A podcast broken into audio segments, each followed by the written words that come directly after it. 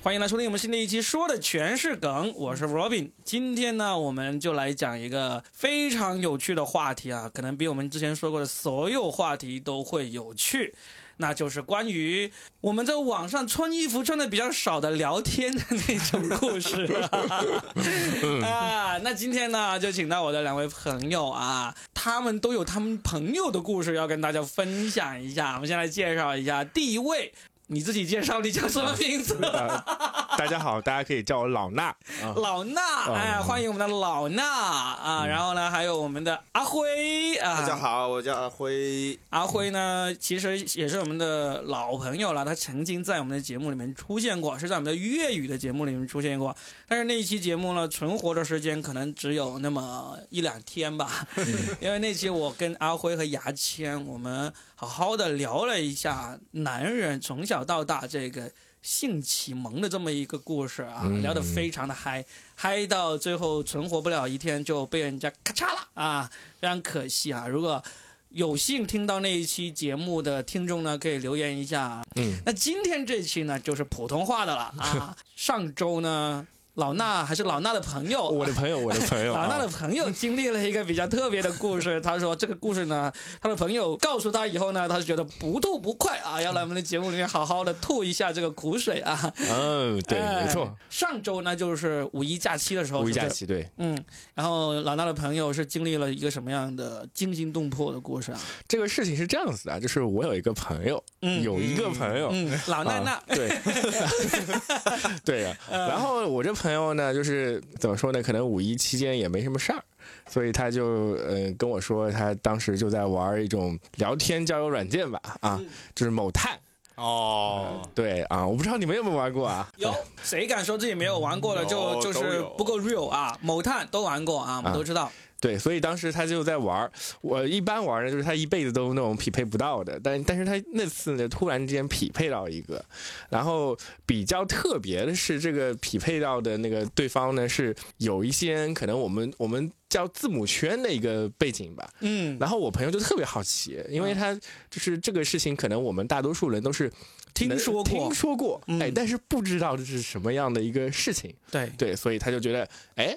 啊！突然间能匹配到一个就已经很不错了，还是这种字母圈的，而且还是一看头像，肯定是非常的赏心悦目的，对不对？然后照片是什么照片？就是就是我我觉得还可能有一点点那种小网红的这种感觉啊！哎，然后他就立刻就呃内心充满了好奇的感觉，就跟对方搭上话了。嗯，然后对方呢也是很诚恳的告诉他，可能最近在面试一些，因为因为那个字母圈有两种关系嘛，一种可能是呃比较，一种是比较主。动一种是比较被动，哎，对对对，他就是他说，呃，那个对方那个女方是比较主动的那一方，就是这个女方那个看起来像小网红的，还是比较主动的那一方。对，哇，听起来特别诱人的，是御姐吗？御姐吗？呃，倒也御姐，倒也不是御姐啊，反正我那朋友呢，就是当时就觉得，哎。无论如何可以聊一聊。他跟我讲这个被诈骗经历的时候呢，呃，以我对他的了解，就是他平时也不会那么傻。嗯。但是那个时候呢，就是我们可以用一种词来形容他：精虫上脑。就是精虫这个事情呢，是会把你的智商给吃低下去的。是真的。所以他整个人整个人可能当时就处于一种哎又好奇，然后哎又又是有点上头的这种状态。那个呃那个，因为可能大多数学学那个。血液啊，都已经不在脑部运转，我明白了啊，所以都已经换了一个地方运转了，所以他已经呃没有失去判断力了，所以有那个那个一段时间呢，就是可能那个美女小姐姐说啥他就听啥，嗯，对，他就让你。打钱过去了吗？没有那么快，没有那么快。一听我就是一个纯洁的少男。这个这个你这个发展太快了。这个是另外一个明显了。对，这个是我们另外一个不能聊的话题。但当时是这样子的，这个还蛮有套路的。我后面后面听他讲的时候，就首先呢，呃，对方是说，哎，我们这个圈子很小众的，嗯，一般我们不用什么聊天软件聊这种事情的。但是我有一个特别的小众的聊天软件，是我们圈子里人。来用的，你先去下那个软件，加我好友，我们在那个软件里聊。哎，那个软软件是不是所谓的非常不会被人监控的那个什么 Telegram 啊？不是，不是电报吗？不是电报，不是电报，也不是电报，是另外一个，它叫那个什么 Just Talk 啊，Just Talk。我从来没有听过这个。就一点名气都没有的，就是我甚至怀疑下来有什么问题的。哎，Just Talk 是我们去年十二月大湾区脱口秀比赛的英文名字。Just Talk 的冠军就是牙签。哦，看来跟他可能有点关系哦，啊说不定个人就是牙签。太可怕了！你要我不敢想，我不敢想这个画面，你知道吗？反正后后来我那个我那朋友就下载了这个软件，然后按照他的要求就加了他了。一开始的时候呢，呃你感觉好，他好他好像那个感觉对方啊还是比较。在那个圈子里的感觉，就是嗯，首先我们是小众的圈子，我们是有很严格的这种流程的，然后试试看你到底是不是我们圈子里的人，他有种筛选机制，所以就会跟你说你要测试一下，就可能现在最近我们很火的，不是要测那个 MBTI 嘛，嗯，就说你也要测一下，你在我们圈子里属于什么样类型的，我们有很多类型的，你要测一下。就是他真的发了个问卷给你测吗？没有，这是第二个 A P P 啊，就是我的朋友在探探上先被人要求去下了一个聊天软件叫 Just Talk，然后 Just Talk 之后呢，它会让你下载一个 App，那个 App 呢是说要测试你是什么类型的一个 App。啊，对，所以他就连续两个，其实这个时候就已经很可疑了。对，然后他就去那个我朋友就下载另外一个 app，那个 app 呢叫什么？Coco 啊，其实根本不知道什么名字。嗯，然后下载那个 app 之后呢，那个 app 会要求获得你的通讯录权限，这个就很有疑点。嗯，对，但他当时也没想那么多嘛，就、嗯哎手机上脑里面上脑了。对，毕竟脑子里血已经不是很多了，嗯，嗯，学已经不很多了，然后他就直接同意，一路同意，同意，同意，同意，同意，同意，一路一路同意了，这个过程特别快，发现特别快，可能一几秒钟就发现完毕了。结果他其实没有进入到一个测试，嗯，那个 app 有问题，你测不了。然后那个对方那个小姐姐就跟我朋友说。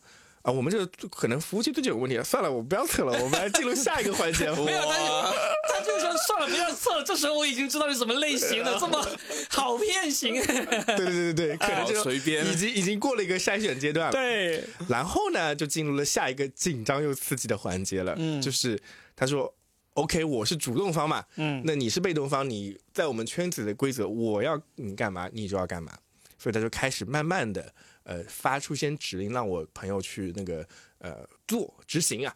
是穿着衣服执行还是不穿衣服？一步一步来的，你知道吗？啊！我太心急了，我。所以你你你在过程中其实并不会觉得这事情有太太大的问题，你知道吗？他是这样子，首先说，哎，你要找一个房间，这个房间没有人，你先去去那个房间，我朋友就去了，然后去了那个房间之后呢，你要把灯打开，然后你要把衣服脱光，哦，对，然后然后我我朋友跟我说，他那个时候就觉得很刺激。就没想到会进行到这一步，他其实自己对那个字母圈是没什么感知的，就没有真正的了解的他。一点都不了解。后来我听我其他朋友讲，其实字母圈不会这么玩儿，嗯啊，就是这个这个还是很明显的一个有骗局的形式。但当当时他没想，嗯，然后他就呃找了一个房间，把自己衣服脱光，然后对方小姐姐就突然之间拨了一个视频通话过来，他脱光的过程是一直在视频聊天吗？没有，还没聊。对文字发过来，啊让他让他 OK 到这个程度，嗯然后呃对方问你好了吗？嗯然后我朋友说好了，嗯然后那个朋友就就然后那个呃小姑娘啊就播了一个视频过来了是。牙签。啊，然后呢就视频通话打通了。打通了，嗯然后时时间过得很快。嗯呃我我朋友跟我说，他回忆起来有一个细节很关键，嗯，就是他一开始他也很谨慎的，他也不会把那个呃手机对着自己的脸的嘛。对对对，我刚才一直在想这个事儿，只要你不对着脸，怕啥呀？是啊，他一直也没有对自己脸啊。对，啊，嗯，对方其实是很有套路的。嗯对方跟你说了一句话，嗯他说：“你这手机位置不对啊，你可以调整一下你手机位置，把它放远一点嘛。啊啊然后我那个朋友呢，就傻乎乎，这个时候他就警惕性已经放松很多了。嗯他就把那个手机拿了远了一点。整个过程他给我截图看啊，那个过程就只有四十八秒时间。其实那四十八秒钟时间，我朋友在干嘛呢？就是拿着那个手机拿了远一点，然后调整好自己的角度，让自己在那个画面里出现，然后啊，对方就挂断掉了。就是他就是四十八秒里面，他的脸已经出现了有出现，啊，那就已经够了。嗯是嗯，哦，哎然后可能就是需要那个画面对他就是他让你调来调去，就是为了就让你的脸，截个图，啊，就为了让你脸入到这个画面。接下来就刺激的环节，就是立刻有个反转啊，嗯就对方突然之间变了一个性性别，我甚至都觉得，嗯就就开始进入了敲诈勒索的阶段。啊，就是还就是他挂断之后，还是继续用文字。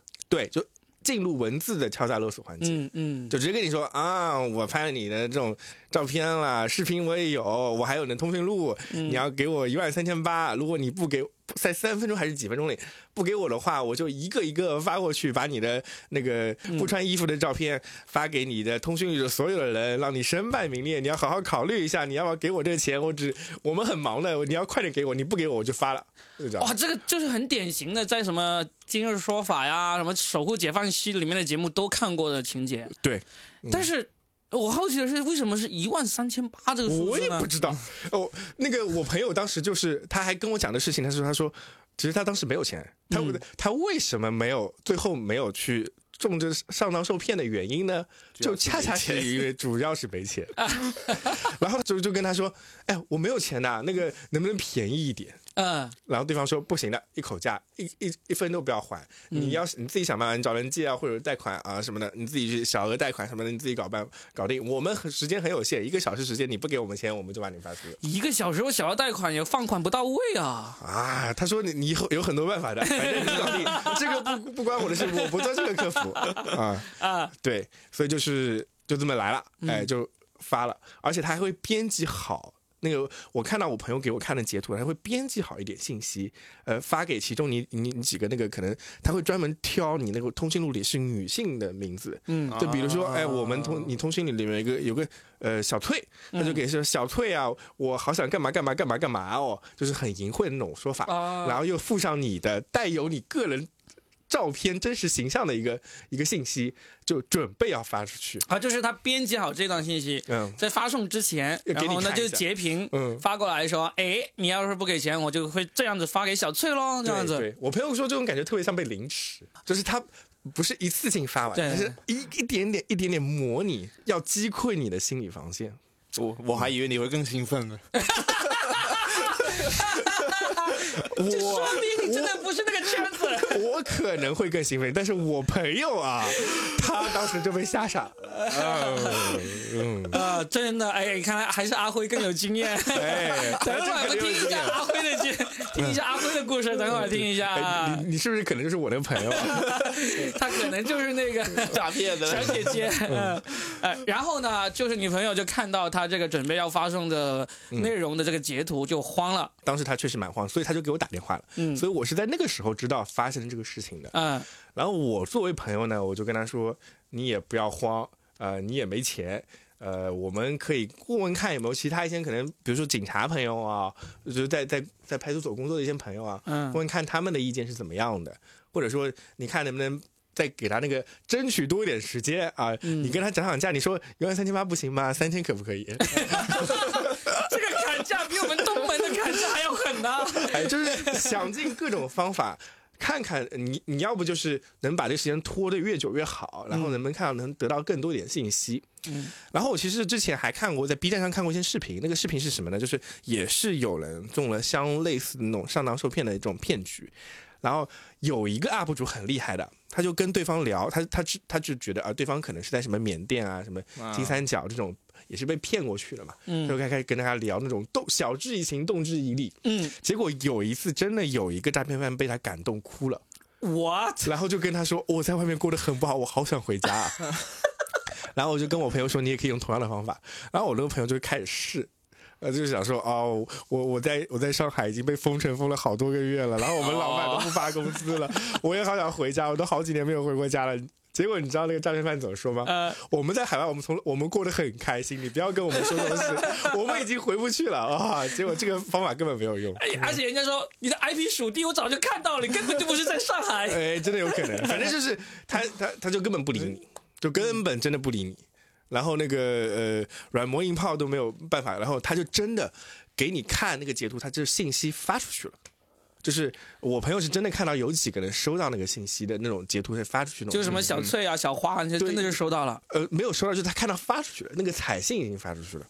就他给你看一个已发送成对，已发功的画面功的，这样子的这个也有能。可能是假的。呃，我我我我后面我跟你说，后面结局的时候我会说这个事情啊。嗯但当时其实他就真的很慌很很虚了，所以他就按照那个要求，我朋友就给他看了他那个银行的那个截屏，就就给他看，真的只有三千多块钱。然后然后然后那个对方好像真的是松口了啊，说那三千多块钱行吧，你把你卡里的钱全部给我啊，然后真的给了他一个东莞农业还是农商什么银行的一个账号，收款账号收款账号。东莞的，嗯，然后我朋友其实那个时候他已经有点稍微恢复理智了，所以我跟他打了电话之后，回血了，脑子，里面有点回血。对他我跟他打完挂了电话之后呢，他又给另外几个朋友打了电话，所以最后就决定啊、呃这个事情，第一绝对不要给钱，第二报警。啊，所以他就、对方是跟他说三分钟你一定要打过来钱，他就没理，嗯然后他就呃冷静了一下之后呢就报警。结果你知道那个对方那个诈骗犯很搞笑的，诈骗犯过了三分钟之后说：“啊哈，我就知道你不会转钱过来的，我给你的银行账号是假的，去死吧你！现在我就要开始群发了，所有人都会收到你的裸照了。”我朋友跟那个诈骗犯的聊天信息其实到这里就结束了。等一下，嗯，他如果给的银行账号是假的，他怎么知道你没有转钱呢？他可能是嘴硬吧。就我就觉得他嘴硬啊感觉好像是有点那种打肿脸充胖子的感觉，啊啊啊对，所以嗯诈骗犯到那块就结束了。然后后来就他发生这个事情以后，他还问过我，因为我也在他通讯录里面嘛，嗯所以他就问我我有没有收到，然后他还问了一些其他一些他看到那个有发出去那那几个朋友，问他们有没有收到什么奇怪的东西，但结果是没有任何人收到过。就是蒙你了。对但是，所以他那个所谓的发送成功那个截图就是假的。我都不知道是真的还是假的，估计是自动生成，而且我当时跟提醒我朋友一点，说你你想啊，他们都说是在国外的嘛，对吧？嗯但是他们发的是彩信，彩信一条还是蛮贵的。我我就我就跟我朋友说，你要是考虑考虑啊，一方面你不给他钱，对不对？那对方要搞你是不是？嗯那还要发好多好多那个彩信出去，呃，大多数人其实还是不会给钱的嘛。那你这样子的一个一个情况就是说，呃，他们又讹不到钱，还要自己花彩金 花那个钱，这不成本不是很高吗？所以他们大概率其实是不会选择去发那个的。啊，嗯对，所以当时你那个朋友报了警之后，警察来了吗？来了的啊，嗯去那个跟警察聊，其实我跟他陪他一起去的，嗯但警察那边其实没什么办法，他也就跟你说了几件事情。第一，这个事情呢，要不要立案？如果你要立案，跟我们回派出所去那个取证啊，就是要截图什么的。嗯你要不立案呢，这个事情就过了。那你你可以下载一个国家反诈 APP，我刚才就想，他们第一时间应该要问你，很你有必要，很有没有下载？然后他就跟你说，你千万不要给钱啊，嗯而且最好办法，他其实那个警察叔叔呢说了一个很好的办法，就是这个很关键，就是说。如果你遇到这种情况，不论是就是前面这种说的那个，呃，我们这个情况就是有点特殊的，跟男女关系有关系的这种骗局，还是说其他的这种骗局，你最好的应对方式就是一个应对方式，就是不要理他。嗯因为他这里他他他那个警察叔叔说的有一点特别有道理，就是说，其实这个骗子不在不对，不仅是在骗你一个人，他同一时间在骗很多很多人，所以他们他也忙，他也忙，他真的很忙，他们的时间确实很宝贵。他真的很宝贵，所以他只能会针对那些一步一步通过了很多关的人，你知道吗？啊那些走到了最后的才是真正的金子，他们会下蛋的那种那种鹅，啊啊呃，画下金蛋的鹅，他要去服务那服务好那批受骗的观众。啊啊，那其实你这种啊，你不理他，他就不会不理你了。他不要嗯花时间在你这种根本不会给钱的人身上嘛。警察叔叔还是见多识广，真的早就见识过这些。对，所以你就是他就说，哎，你不要理他就行了，嗯不要理他，不要给钱，嗯，你就保平安了。嗯，那警察叔叔有没有对你的朋友进行一些教育呢？说什么不要这么空虚无聊，不要这么精虫上脑啊，这样的 没有没有没有也没有。没有，就是，就我觉得他们当时当时那两个警察叔叔，因为我在边上嘛，嗯我就感觉那两个警察叔叔看到我朋友的时候，那种表情就是，哎，见多了，算了，都这样的，没事儿啊，挺挺就过去了啊，不会有啥事儿的啊。哎，好，我们去下一个了，不要有事儿呃没事儿不要联系我们这样。不要找我。啊，还有最后回过来说，记得下载国家反诈 APP。所以这个事情呢，其实最终呢，就是付出的就只是时间成本，嗯，因为最终你的朋友也没有转钱过去。对。然后呢，你朋友的那个通讯录里面的朋友呢，也没有收到到。真正的恶心的对。敲诈勒索的这个这个短信。对，啊。基本上，因为在叫你过来之前，我其实有上网找了一下这些案例啊，嗯基本上都是这样的案例。啊都是这样。然后呢，结局也是差不多，也就是说，最终警察给你的建议就是第一报警嗯，啊、第二个呢就是无论如何都不要汇钱，因为汇了一次就有无数次。对，无数次，无数次。嗯，我看当时看到他的聊天记录里面，对方还是假装很有义气，说我们就只赚这一笔，你给了我们以后再也不找你肯定。不会，肯定会一笔一笔的敲诈的。是，哎，等一下，他应该要给你看的一些他们成功的案例啊，发一些截图过来说，你看这个人他就啊一次转了一万三千八过来，然后呢从此太太平平什么的。我我感觉啊 我是从骗子的角度出发，就是说，骗子要给别人一点点希望。对，因为有时候我不说的不是骗子，有时候你看啊，有时候开公司，有些人呢，他就要帮我做什么财务报账啊，要帮我注册商标啊什么之类的。然后，因为很多人都会来推这种服务，有一些比较能够跟我聊得下去的人，我他就会时不时的会给我看一些成功案例。他说：“哎，谁谁谁这个又给我汇了这个多少钱，谁谁谁又给我汇了多少钱啊？”就表明他是一个很成功的业务员。这个骗子还没有到成功业务员的这一步。真的，我觉得他其实技术还蛮差的。就是其实其实他有一个特别露馅的地方啊，就是啊他说。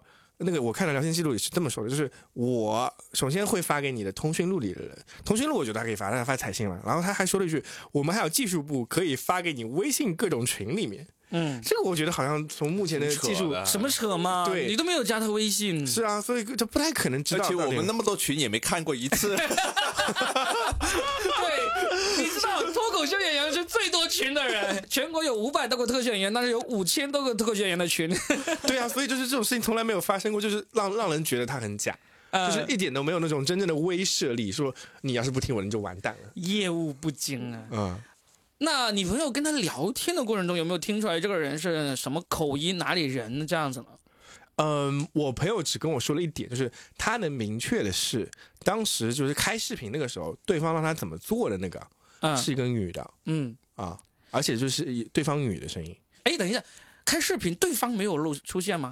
他跟我说看得很黑，但是隐隐约约可能就是有些地方没穿。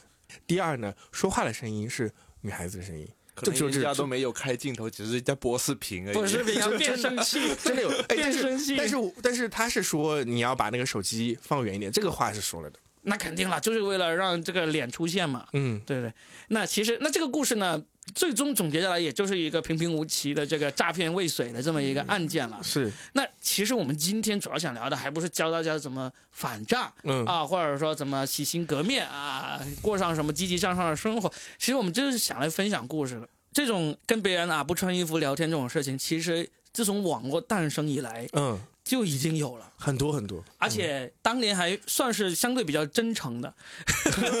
怎么说？感觉你有经验的样子啊？对对对，我们开始听完老衲的朋友的故事，我们就开始讲一讲我们自己的故事了。嗯因为，因为其实我是当三位当中年纪最大的，嗯，而且我是在一九九八年就开始上网了。哇哦，一九九八年在广州读书的时候就有网吧了嗯啊，就有网吧，然后学校计算机机房里面也能上网。那叫拨号上网。对，拨号上网啊，五十六 K modem 啊，这样子啊。好老熟了二啊。五六还是五六 K，我都不太记得了。就是，就是从那时候起，呃，我们先从聊天室开始聊天，嗯然后是纯文字聊天，不可能有视频，不可能有照片，都很难发过去。但那时候就有同学有开始这种赤裸裸的聊天这种事情了，哇那种呢就有一个很好听的名字叫做文爱，哦，对不对？我知道，有听过这个名字吗？有听过吗？对不对？就是那时候就已经有，甚至在没有网络的年代，大家也能哦，没有网络的时候就电话嘛，通过声音嘛，对不对？有网络的话就文字，文字同时呢也可以发展到声音。我可以跟大家分享一个，就是以前大概是在二零零四年的时候，我就真真正正的经历过这么一次事件。但就是我自己的，我可以直直的就是我自己经历的，是什么事情呢？那时候我刚刚从准备创业，我那时候准备创业，然后就算是很自由嘛，嗯。我就跟一个朋友合租在一起。啊。那时候晚上大概十二点就上网，用 QQ，QQ 那时候你知道有聊天室啊，有漂聊天室瓶啊，啊，对对，嗯什么之类的都有，我都忘了是漂流瓶还是聊天室还是什么。附近的人，附近的人我都、啊，附近的人我好像没有玩过。嗯，总之就某个原因，就有个人就主动跟我聊天，哇哦，啊，聊着聊着聊着聊着就就聊聊了一个多小时，就聊得很嗨了，然后就说不如开视频吧。嗯。就像你那个朋友一样，就觉得哎，我已经聊了这么久，感觉这是一个缘分中人呐、这个是个真诚的人呐啊然后就开视频嘛。就开。二零零四年的网速其实也还可以了，WiFi 嘛是在家里嘛，然后开视频就开了，就比你那朋友遇到的真诚多了。一开视频就是一个女孩子，就是灯很亮，一个女孩子，一个长得还挺漂亮的，然后很瘦瘦的一个女孩子，嗯，然后就开始聊天，就就她就穿着个就就就背心那种，就嗯看起来就已经很很不错了。嗯，然后呢，我反而是穿的正儿八经的 啊，然后就对，然后就聊，越聊越大胆。这时候有一个点是比较让我的胆子大起来，就是这个女孩背后还睡着一个人，她。哦，他她宿舍里，宿舍里面、嗯背后睡，但是那个也是女的睡的一个，因为那个还转了个身，这样子、哦就明显可能觉得灯光有亮，就转了个身。我就说，能不能让我看看？看什么？看什么？还能看什么？看作业好不好？还能看什么？在喜马拉雅我不能说出来看什么，但肯定不是看作业。OK OK 哦，我还我因为你知道我什么？我在想，你要是不是要看看后面那个小姐姐？看看那小姐姐是不是真的？然后他就说可以，哇哦！他就说可以。说完之后，他就开始动手了，动手脱了。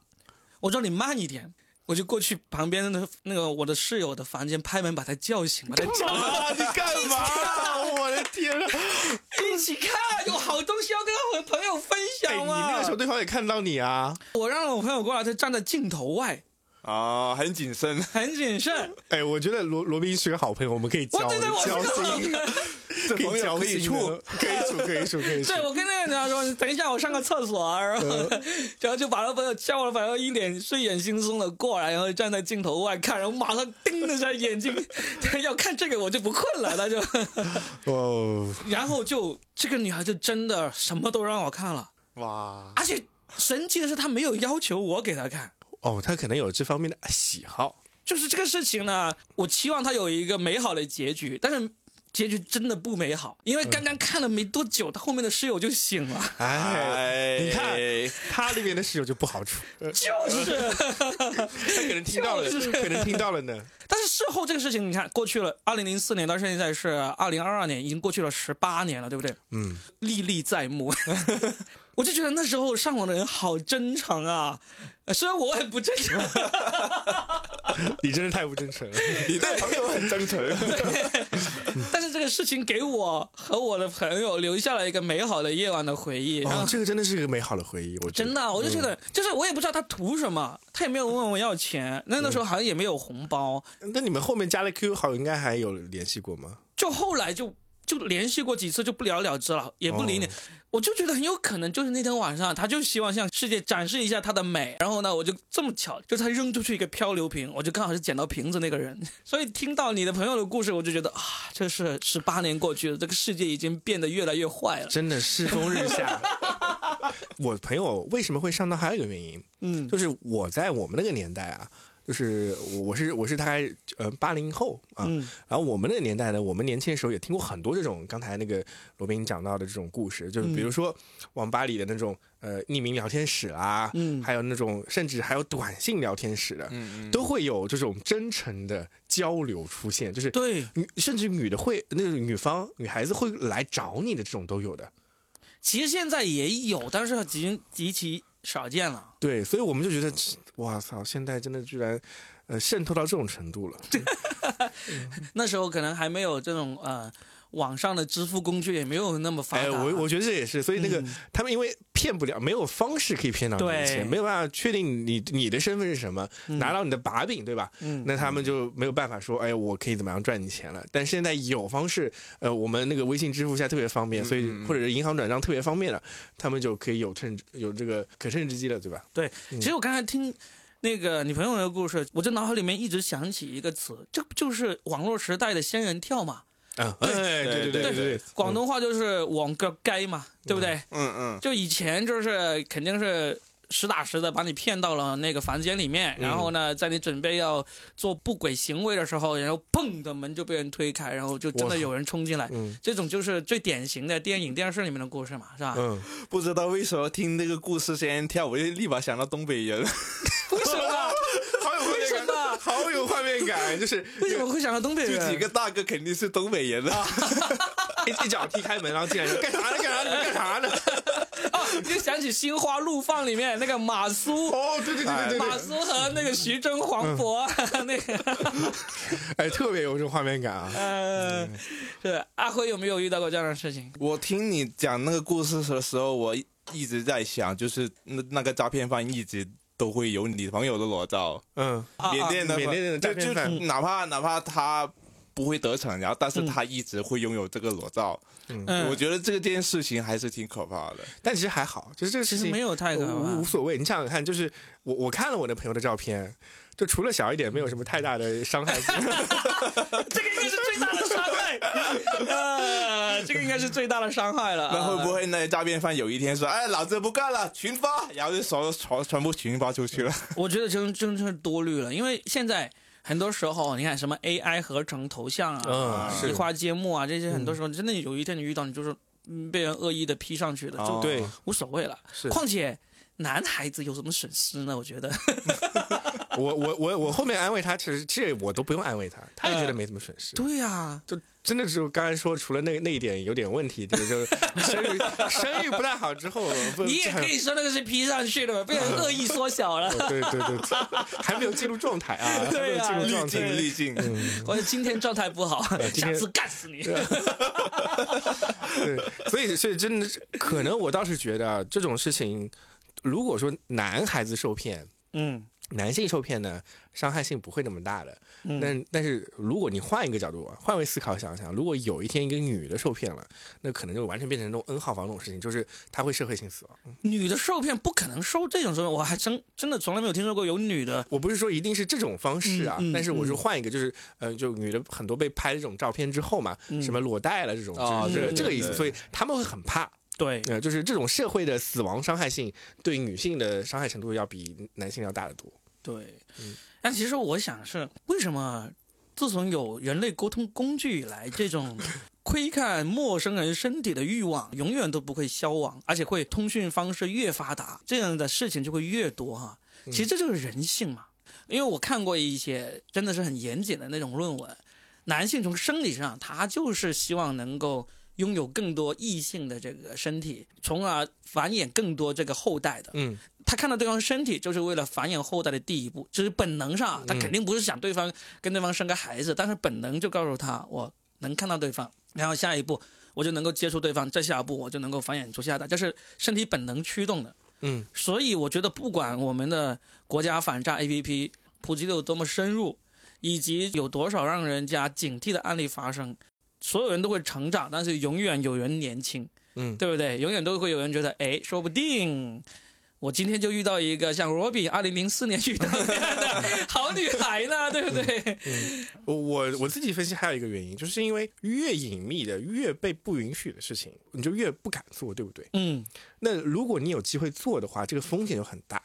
那如果你有机会，然后你又又真的能走到那一步去做那件事情的话，你就越不害怕，就是你越希望他玩的大一点。呃，因为他的期望值会提得很高嘛，所以你就会做特别特别出格的事情。嗯就是呃，我举个例子啊，就是这也是为什么很多性少数群体，就是我们经常说什么 LGBT 啊，什么这种同性恋圈子，他们的那个这种方式会玩的特别花的原因，就是因为难得花，那就玩到大。嗯，其实这种事情对于普通人来说，还是有很强烈的这种猎奇心理。，对对对，你看这种练习心理，嗯，你看前几年都不超差不多不是前几年了，十年前吧，非常红的那个小说改编的电影《五十度灰》，啊，啊，他就是拍的，就是拍到在这个呃情色与这个呃走就主流与非主流之间那个嗯度把握的很好，嗯然后呢，就真的是那个电影票房好高啊，整个讨论热度也是很高啊。他们说，其实当时这个电影问世之后呢，英国那段时间什么五金店里面的绳子都卖脱货了。就真的就是就是大家就觉得，哎，电影都拍出来也就这样子啊，没有什么。因为这个电影没有出来之前，其实有很多人他也知道这个事情，如果他真的有感兴趣的话，他也能够知道怎么回事。但是绝大部分人还是说，我知道有这么回事，但是呢，我不会专门去找，专门去研究。嗯，没这个空，也没有瘾大到这个程度。但是有一部可以在电影院上映的主流电影，又是那种知名的影星去演的，嗯我就去看咯，对不对？我去看这个《星球大战》也是看，看《怪物史莱克》也是看，看《五十度灰》也是看嘛。看完之后就觉得，哎，这个还可以啊，不是那么可怕，也不是那么不堪啊，那就可以试一下。然后可能自己心中的一个小开关就被打开了。对呀、然后五金店就生意就变好了。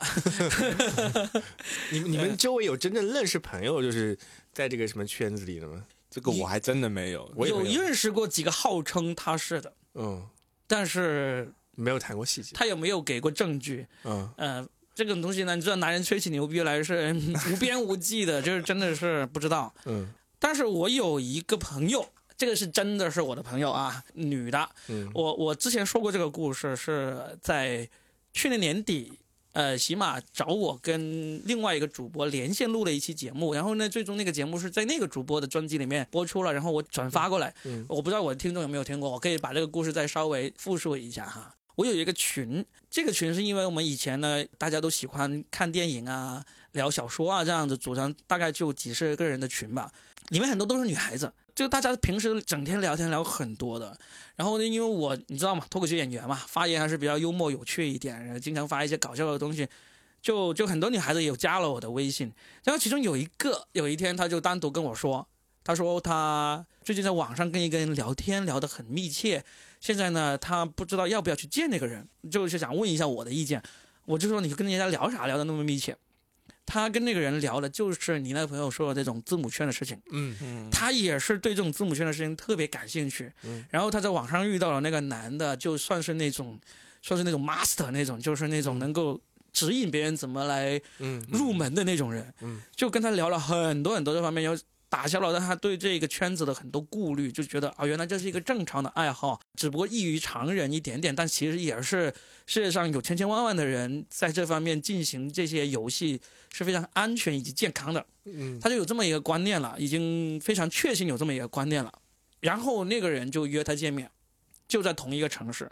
我说：“那你来问我，你其实是你心里面其实已经有答案的，对不对？嗯你是想去的，是不是？”他说：“是挺想去的，但是他就怕不安全。”那我说，那你让他给你提出一些安全的措施啊，例如说在哪些安全的地方见面，或者呢说呢去到哪里让你们的朋友都知道啊，多久没有联系的话，你的朋友能够找到你这些，如果他能够给你提出来这些呃让人安心的步骤的话，那你其实是可以考虑的。他就说那个人已经给他提出来了这么多安全的那个措施了，他也认为是挺安全的。我说那你就去啊。其实你现在找我，只不过当我闺蜜一样来，因为很多时候女生找闺蜜去来聊就是天，说出来，就是说出来，就希望对方支持你。老实说，我在里面就有点像妇女之友那样子。其实很多女孩子也有跟我聊天，我就说，我不会说让你不要这样，不要那样，因为我知道你的目的就是希望得到一个支持，而且你也很明确的说了这么安全，那你就去呗。嗯他说好，我再想想。然后过了几天，我都忘了这个事情了。然后有一天，他突然打我电话，你知道，通常我们都只是用文字聊天嘛，打电话还蛮严重的。对他突然打我电话，我就说我就奇怪，我就接电话了。他就说，嗯，我老公想跟你说几句话。哇，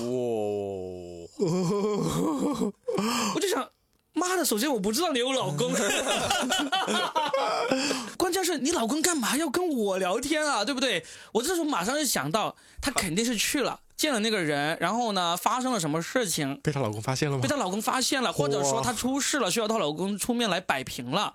然后呢，她老公呢就不知道为啥要找我，我就说你老公要跟我聊什么？我就问他，我说那你那次说要去见那个人，你去了没有？他说没去。啊但是，呢，她的跟那个人的聊天记录，所有聊天记录都被她老公看到了。我的天呐，然后她老公看到了之后，就问她你怎么会想要去见这样的人的？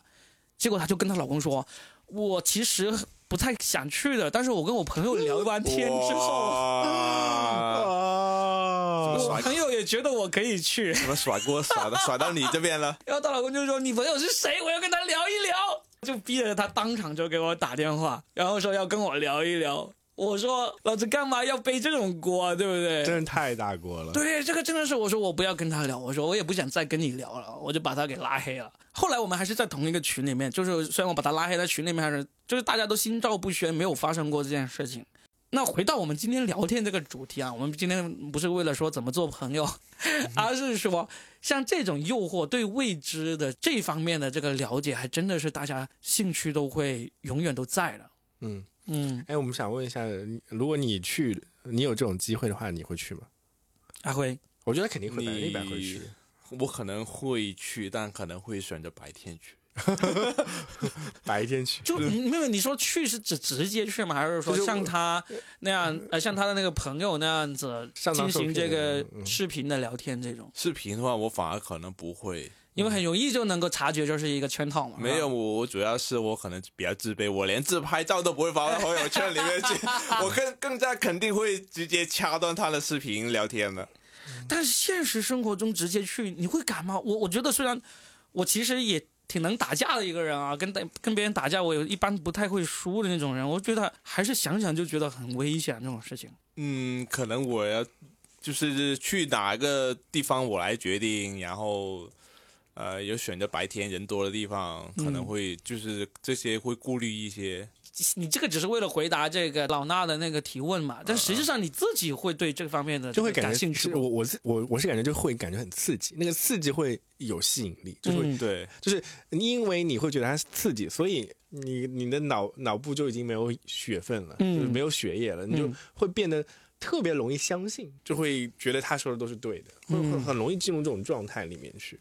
就像你那个朋友，可能事后他会觉得，哎，我应该不不要去了，但是那在那个兴头上的时候，没错，嗯我觉得他跟我聊的时候，就是就像你那个朋友一样，在兴头上，嗯，他比你那个朋友多一点的，就是他像寻求一个认识的朋友的支持是啊。然后呢，但是最终就算加上这种朋友的支持的这样加持，最终也是理智会让他停下来，不要去走到那一步。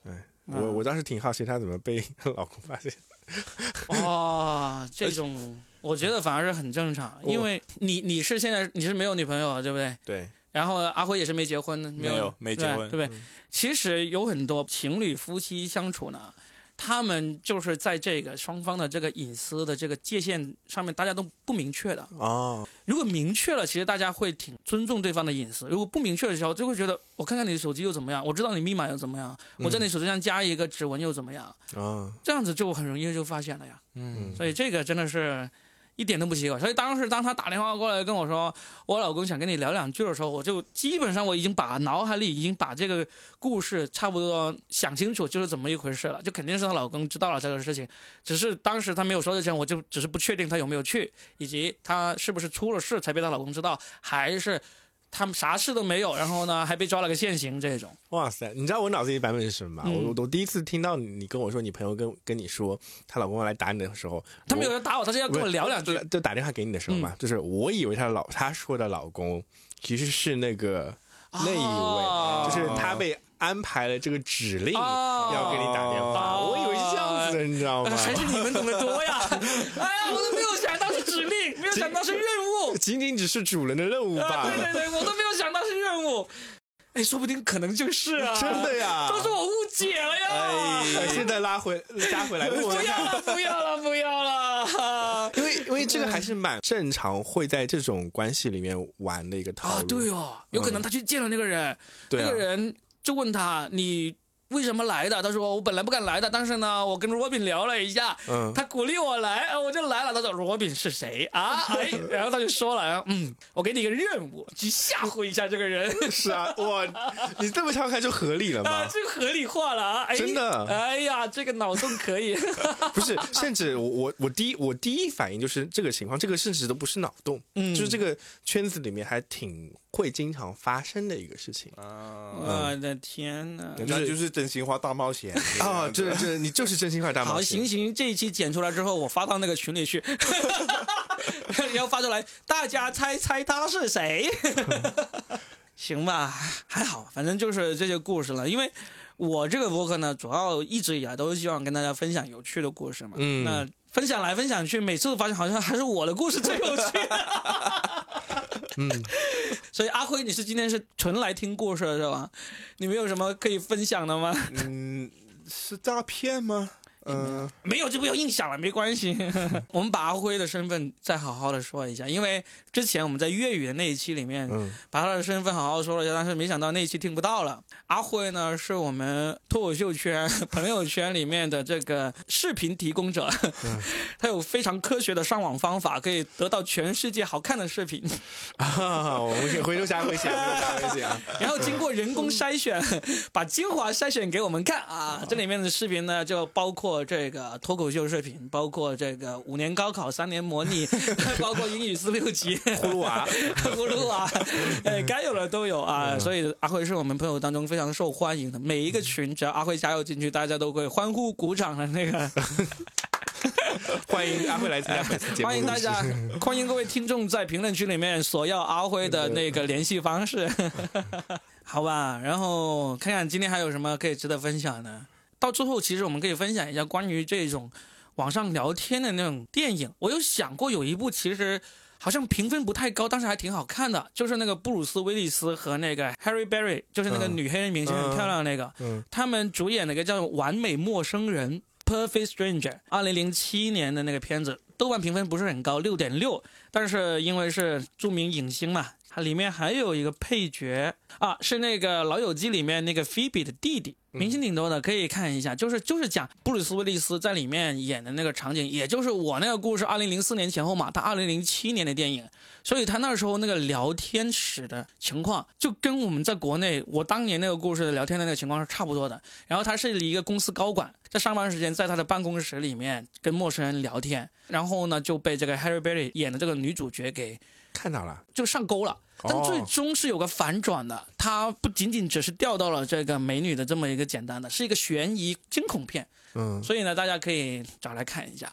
他不是为了诈骗钱财，是为了达到一些也是利益的目的。反正我觉得还挺好看的，可以找来看一看。可以可以可以。嗯，还有还有一个，其实我现在想到这个故事，还有一个片子，其实也是这种诈骗。因为我就发现现在诈骗的那个案件啊，越来越多了。我当年看过一部真正让我知道有人是专门以诈骗为生涯的第一部片子，是周星驰的《情圣》。他们就是专门以诈骗为生的，我以为那是虚构的职业呢。对，而且我觉得这种虚构的职业，可能过去有这个职业，现在已经没有了。但是没想到进入这个五 G 时代之后，这个诈骗这个行业反而是越演越烈，越来越多哈。这个也是挺有意思的一个发展。以前我还会经常接到很多诈骗电话，现在好像少了很多。我现在还有，我最近还差点被诈骗一个事情呢，当然不是裸聊这种，而是他有一天打电话给我。呃，说我那个移动的积分好多分了，几万分了。我经常收到这种电话，我就接过一次，是我是黄警官，就这种，我就接过一次，是假的，是吧？对肯定是假的。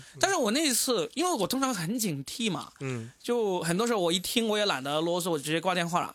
但是那个人他打电话过来，他首先就是很明确的说出我的真实的姓名啊，嗯，然后说我的电话号码，呃，那个积分有多少啊？我大概记得我确实有这么多积分，因为我一般都懒得去兑换嘛，嗯，他就说你可以兑换了啊，呃，什么知道你忙，要不现在直接帮你兑换了吧？我告诉你有哪些礼品什么之类的，他就跟我说了一说这些礼品。以前我兑换过一次，是真正的移动还是某个银行什么之类送送积分礼品的？通常我都会要一种礼品，是什么礼品呢？就是纸巾。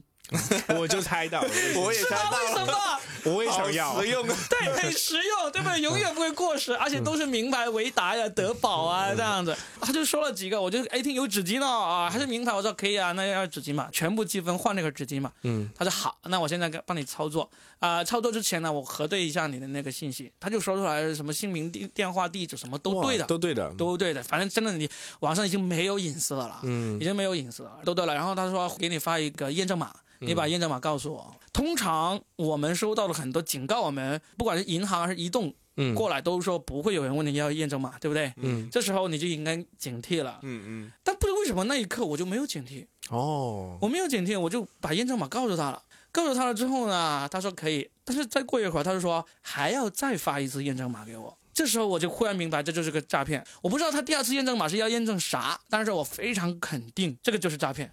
我就说啊，我说啊，我不要了。然后那个人一下就就急了啊，都已经到这一步了，你还不要了吗？哦，哎，他有可能是通过你的手机去注册什么东西，是或者说进行一些，比如说贷款操作就可以这么对，他他就他就说两步验证码，就帮你用你的身份去贷了一个小额贷款，然后把钱取出来，这种这也是有可能的。对，嗯，这很危险哦。对，所以我就那天也是很奇怪，有可能是因为他在我吃晚饭之前打过来的，我就想急着把这事情完成了，就可以去吃晚饭了，所以。像我这种老鸟也差一点，手法真的是很多，而且呢，关键是他是永远都不会停，总有有一天遇到一个运气好的骗子，撞到像我这么精明的人，也会放松警惕的时候，对，就真的是有这个可能。不过我觉得那个罗宾下次可以上当受骗试一次，这样子你就有了上当受骗的经验。哎，对吧？节目我们也可以做，然后那个也会有这种深刻的记忆。没事，我有很多朋友啊，我的朋友受骗了，都会跟我说，不如我们来做一期播客吧。嗯，哎，好吧，那我们今天呢也聊了一个多小时啊，分享了一些这种有趣的。被诈骗啊，或者是啊，或者是美好的回忆这样的故事啊。好啊，希望各位听众呢，听完之后呢，不会不要对我们的人格有什么不好的联想。嗯啊，然后呢，也欢迎你们在评论里面留下你们的故事，说不定有一天你也可以到播客里面来跟我聊一聊你的故事，好不好？好，最后有一句话就是，嗯，大家还是可以下载一下国家反诈 APP。是的。至少我已经给我的岳父岳母、我妈妈全都已经安装了。好，那我们今天就聊到这儿。好，记得去安装哦。嗯，好，拜拜，拜拜。